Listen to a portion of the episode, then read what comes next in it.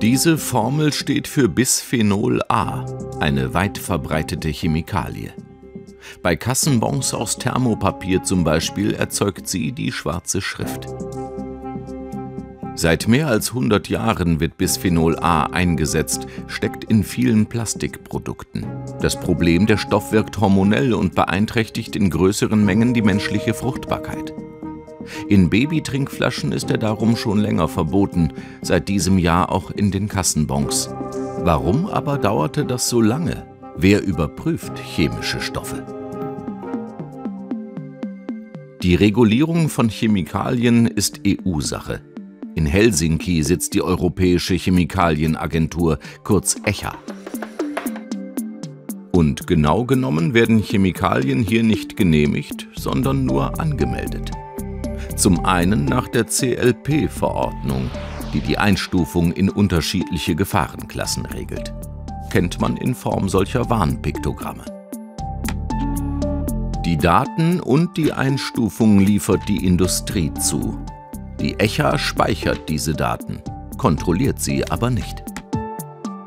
Auf der Homepage der Behörde heißt es wörtlich, ECHA pflegt das Verzeichnis, prüft jedoch nicht die Richtigkeit der Angaben. Neben der CLP-Datenbank betreibt die ECHA seit 2007 ein weiteres System, über das jede Chemikalie, die in der EU hergestellt, gehandelt oder importiert werden soll, registriert werden muss. Der Name REACH. Mit der REACH-Registernummer erhält die Chemikalie die Zulassung für den europäischen Markt. Doch auch bei REACH beurteilt und meldet die Industrie ein mögliches Gefahrenpotenzial selbst. Nicht ideal, sagt Frauke Stock vom Umweltbundesamt, aber besser als noch vor 15 Jahren. Da wusste nämlich niemand wirklich Bescheid über viele Chemikalien. Wir wussten einfach nicht, sind die gefährlich für die Umwelt oder für den Menschen. Das wusste keiner, auch die Hersteller nicht. Und unter REACH gibt es eben diese Pflicht zur Einreichung von Daten, auch zur Bewertung von Daten. Das ist so dieses Stichwort No Data, No Market. Wenn man keine Daten liefert, dann darf man auch nicht vermarkten. Die ECHA und damit die EU vertraut darauf, dass die eingereichten Daten stimmen.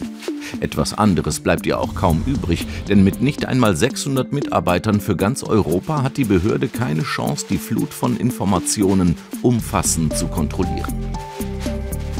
Und tatsächlich, bei stichprobenhaften Überprüfungen stellte sich 2018 heraus, dass bei mindestens einem Drittel der eingereichten Dossiers Daten fehlerhaft waren oder ganz fehlten. Gerd Romanowski, Vorsitzender des Bundesverbandes der chemischen Industrie in Deutschland, kann das erklären. Man muss eben sehen, so ein REACH-Dossier ist eine extrem komplizierte Angelegenheit, wesentlich komplizierter als eine Steuererklärung. Auch bei einer Steuererklärung haben Sie nicht von vornherein immer äh, die Akzeptanz durch das Finanzamt. Da kommen Nachfragen. Ja, dann. Das Problem ist nur, ohne korrekte Daten ist auch die korrekte Gefahrenbeurteilung betroffener Stoffe nur schwer möglich. Hat man sich in Helsinki zu lange darauf verlassen, dass die Industrie schon korrekt zuliefert? In der gegenwärtigen Situation sind die Verbraucher da ganz sicher Versuchskaninchen. Die europäische Chemikalienregulierung geht nicht weit genug und nützt vor allem der Industrie, findet Verbraucherschützer Tristan Jorde. Die Hersteller haben dann das davon, dass sie zunächst einmal die Substanzen auf den Markt bringen können, vielleicht auch noch das eine oder andere Datenblatt nachliefern, dann vergehen Jahre ins Land, wo diese Produkte abgesetzt werden. Und erst wenn wirklich gröbere Schäden auftauchen, dann ist auf einmal Alarm da und dann kommt es auf einmal zu Rückkopplungsmechanismen, dann wird eventuell eine Substanz verboten. Aber bis dahin hat man schon jahrelang daran verdient. Inzwischen hat die ECHA immerhin die Zahl der Stichproben deutlich erhöht. Und von Seiten der deutschen chemischen Industrie heißt es, dass bis 2027 alle Daten korrekt nachgetragen werden sollen. Also eine extrem komplexe Aufgabe und die Aktualisierung eines Registrierungssystems, das machen Sie nicht an, an einem Tag oder, oder, oder, oder in einer Woche, sondern das ist eine, eine, ein Aufwand, der mehrere Mitarbeiter über einen längeren Zeitraum bindet.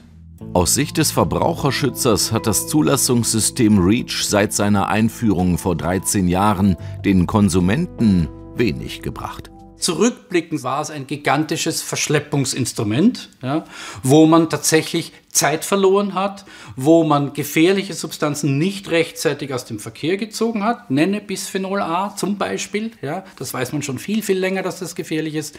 Und das heißt, dass sich in der Praxis als zahnloser Tiger oder sogar als Verschleppungsinstrument entpuppt hat. Dazu kommt, selbst wenn eine Chemikalie nach gründlicher Prüfung als gefährlich eingestuft oder sogar verboten wird, bringt das keine automatische Verbesserung für die Verbraucher. Bei den Kassenbons zum Beispiel wurde das verbotene Bisphenol A gegen den Ersatzstoff Bisphenol S getauscht klingt nicht nur ähnlich, hat womöglich sogar ähnliche Probleme. Auch Bisphenol S steht im Verdacht, hormonell wirksam zu sein. Die Untersuchungen dazu laufen. Weshalb wir europäisch immer mehr dazu übergehen, Stoffgruppen uns anzuschauen und nicht Einzelstoffe. Weil es einfach Sinn macht, tatsächlich zu schauen, welche Stoffe sind ähnlich und sie dann auch gleichzeitig zu regulieren oder zumindest zuerst mal zu, gleichzeitig zu bewerten. Auch die EU hat festgestellt, dass sie ihre Verfahren verbessern muss. Bis es irgendwann soweit ist, dürfen alle registrierten Chemikalien weiter verwendet werden.